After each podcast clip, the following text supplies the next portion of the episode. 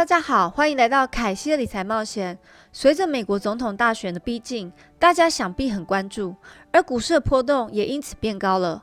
之前买买玩玩的小避险也稍微有赚点钱，手气还算不错。这期我想和大家探讨是 ARK 方舟基金这家公司，我会先从公司的老板背景谈起。因为这样，我们能比较有效的去了解他选股的眼光是如何建立的。再来呢，针对目前市面上的前十大基金绩效中，ARK 五家排行在榜内的五档主动型基金，还有就是大家最关心的，真的投资的话，哪一档呢？是凯西我会考虑的。ARK 是专注于投资于破坏性创新的公司，而且是主动型基金。这档股票是由三十五至五十五家不同的公司组成。并且受到积极的管理，也就是说，有可能随时改变里面的组成。而且研究发现，他投资的这些公司大部分还没有赚钱。不过，凯瑟琳也说过，评估颠覆性创新时，当前的获利能力和估值不是他参考的准则，他看的是市值的长期成长率。ARK 的投资决策是完全透明的，他提供与投资者互动的多种渠道，所以这是很多人抄袭作业的好对象。有不少人跟随他的步伐，短抄股票。当然，有更多人直接购买公司的基金。在聊到这家公司，就不得不说到凯瑟琳伍德。我通常在研究一家公司的时候，其实我会很好奇，说是怎么样的背景造就他今日的成功。今年六十四岁，从一九九七年读南加大经济系时就担任资本集团研究员，现在已经累积了四十三年的投资经验。这当中，他曾经待过投资资金 Jennison Associate 十八年，从研究员到基金经理人。一九九八年到两千零一年时期，凯瑟琳跳到对冲基金 Tubular Capital Service。后来网络泡沫化，他又去联博担任全球专题策略首席投资长十二年，掌管超过五十亿美金的资产。二零一四年，他开始自己的方舟基金，凭借着投资破坏性创新的公司。随着特斯拉的暴涨，名声大噪，有女版巴菲特之称。其实另一个角度来看，他的投资也是一个价值投资为主，只是说巴菲特选股方式不同。女神专挑那些高成长但目前没有营收的公司，对他来说，这些股票的价值都还是低于它内在的价值。所以对他来说，他也是投资他心目中的潜力股，并且长时间去拥抱。所以说，方舟的投资者至少以七年为一个投资周期。所以某种程度上，他还是和巴菲特做法相同，只是在选股上更为犀利、跟积极，而且有更有幻想力。在凯瑟琳伍德的职业生涯，他认为传统的眼光并不能拿来衡量创新的公司。他认为这些创新领域将有能力改变这个世界，所以他主要投资项目包含了人工智慧、区块链、DNA 定序、储能，还有机器人学习相关。他认为这些领域能改变世界的运作，是可以长期投资的机会。目前市面上来看的话，ETF 表现最好的前十档里面有五档就是 ARK 的基金。我会以当中成长的比例来按序排列介绍，也会简单的带过里面的基金所买的股票。如果真的很有趣的话，有机会的时候再拿来深度分析。首先呢，排行最高是生物基因科技改革 ETF，股票代码 ARKG，股价七十一点三七，今年有一百一十四 percent 的成长，聚焦在生物科技领域公司。主要投资基因科技，像是 CRISPR 技术、基因编辑技术、分子诊断、标靶、干细胞、农业生物相关。基因的改革可能会改变医疗保健的行为行业，在未来几年有爆炸力的潜力，但相对风险也非常的高。从前公司前面三家公司来快速看一下。第一家是 Invite，是一家做基因测试的公司，利用技术和医学改变基因的组合。Invite 是目前遗传学中发展最快速的公司之一，它正在积极追求增长，甚至以牺牲利润为代价。公司的净亏损已经长达很多年了。第二家 CRISPR 公司名称实际上就是取自于这个技术，CRISPR 代表是群聚且有规律间断的短回文重复序列。这种基因的编排技术，就像是如果以行地中海贫血，可以因为这样的改善，不但可以不用长期输血，不过目前还是在初步的阶段。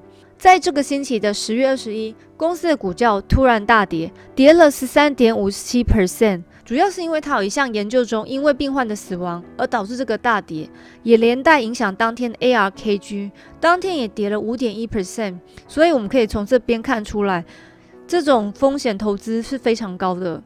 第三家太平洋生物科技公司是一家处于发展阶段的特种制药公司。这三家当中，其实只有 CRISPR 开始赚钱。从这三家大约可以看出来，对于生物科技产业，在初期都必须要砸大钱资金去开发研究，并且要经过漫长的临床试验。最怕是热水煮到一半，最后又没有木材去烧。不过，相对的潜力是很大的，风险也是很高的。临床实验往往费时数年。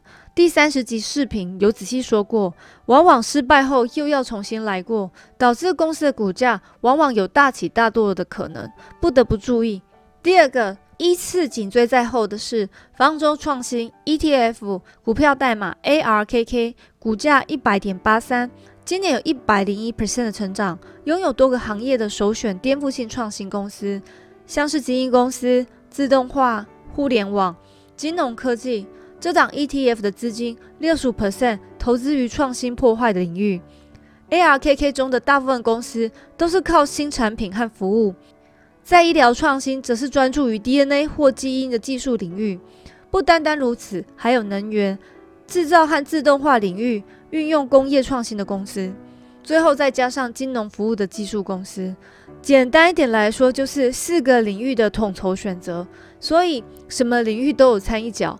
在投资上，如果什么都想要一点的，可以考虑。从图表上我们可以看到，前面五家的投资公司是特斯拉、Invite，还有 Square 和 Roku，这些之前都有介绍。在视频第三十九集的时候，九月大回调时，我最想买的就是 Roku，当时是一百六十。不过也因为研究 Raku，害我迷上 Netflix 的节目。Proto Lab 是一家提供小批量的 3D 炼液、CNC 加工的钣金塑形定制的零件公司。第七是 Slack，是一家 SaaS 公司。简单来说就是网络 Office，我下载用过，但我个人觉得不太好用。第八个是 Duro，是网络卖屋。第九 Landing Tree 是目前美国领先的互联网借贷比较平台。This，Pure Storage 是一家全闪储存的提供商，可以在企业数据储存市场中提供集成的软件和硬件的解决方案。从刚刚前面十档介绍，你们可以看出这个投资范围是很广泛的。和 ARK 并驾齐驱的一样，有一百零一 percent 的成长是下一代互联网 ETF 股票代码 ARKW，股价一百一十七点三四，专门投资于云计算。网络安全、大数据、人工智慧、区块链，ARK 聚焦在革命创新领域。前面几档我们都有提过，所以我们就省略，直接来讲。Pinterest 是一家网络与手机应用程式，它可以让使用者利用它的平台作为个人创意跟专案工作所需的视觉探索工具，同时也有人把它视为一个图片分享的社群网站。用户可以按照主题分类去管理自己的图片和收藏，并且可以跟朋友分享。Spotify 是音乐的流行平台。特斯拉和 Square 还有脸书是有赚钱的。Tree 的话虽然有赚钱，但因为开销比较大，目前是赚的比较少。排行第四的里面的方中金融科技创新 ETF ARKF 股价四十二点六四，有七十五 percent 的成长，目前也是这五档当中股价稍微偏低的。投资为金融创新为主的公司，近年来流行的区块链、虚拟货币、数位银行等等。都是 FinTech 成功的应用，但受限于目前的金融行业的限制，这些技术目前能发挥的空间还不是很多，需要很长的时间去验证和法规松绑之后，才有机会大幅的改变。那我们来稍微看一下它的前十档投资。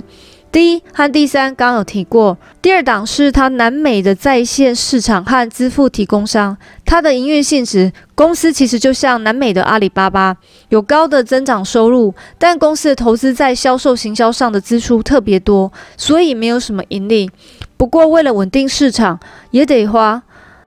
在第四个 Intercontinental Exchange 是美国一家线上期货交易平台。它提供了商品及其他衍生商品的柜台 OTC 的服务，公司一直都是有赚钱。在过去四个季度中的三个季度，ICE 超过了分析师的 EPS 预期。在过去四年的收入一直都在稳定增长，但直到二零一七年，随着费用的增加，收益开始一直呈现下降的趋势。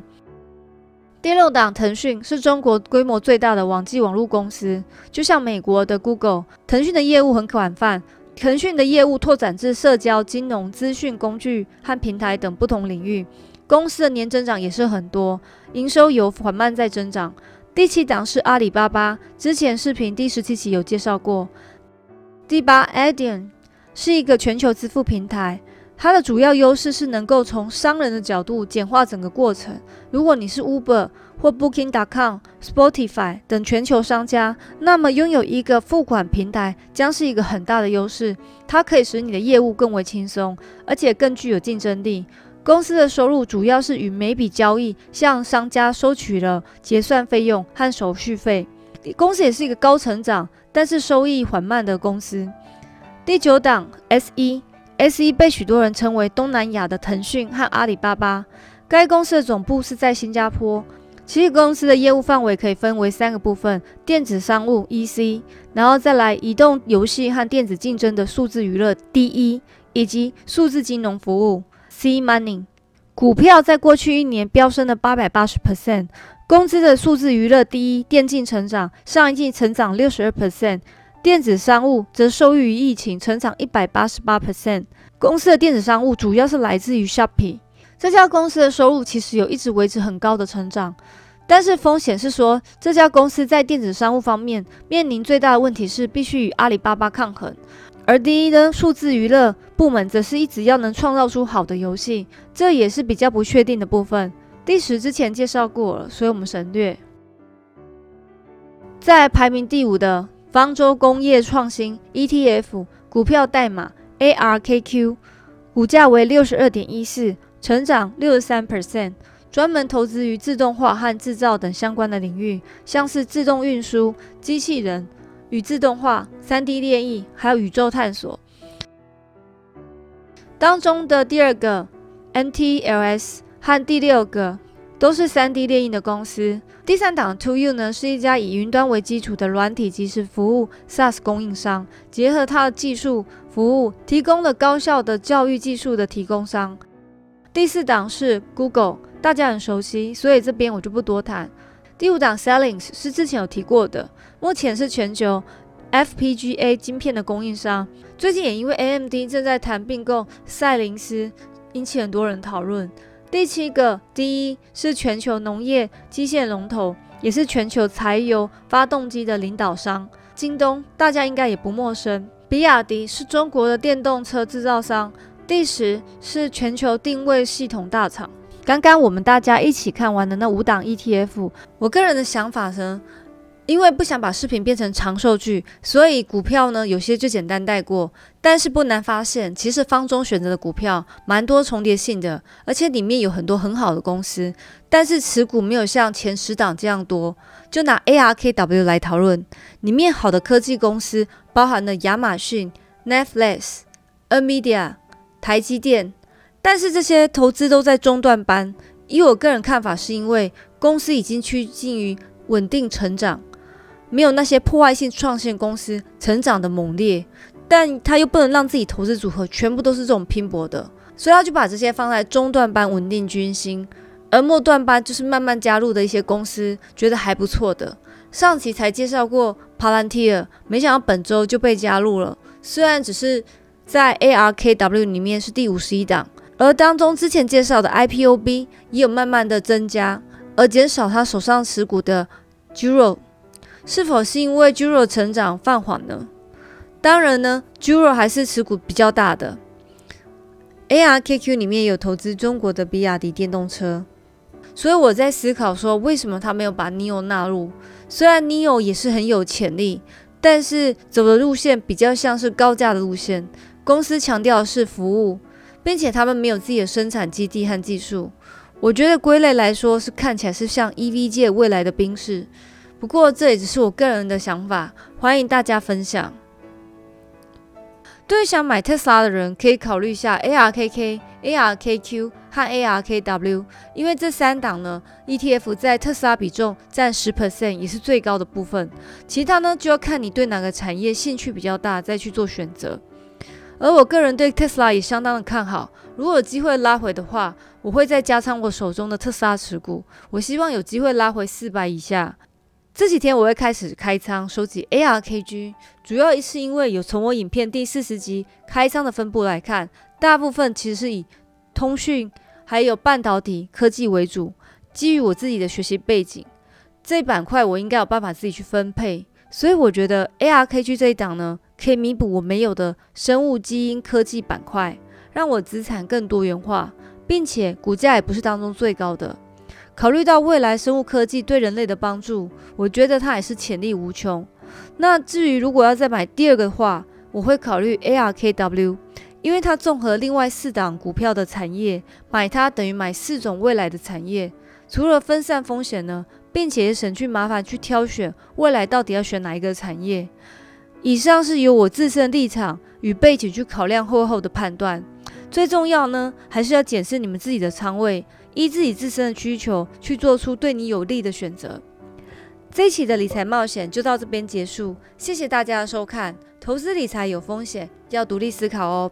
也请麻烦订阅、点赞和开启你的小铃铛，才不会错过每一期的理财冒险。我们下周见，拜拜。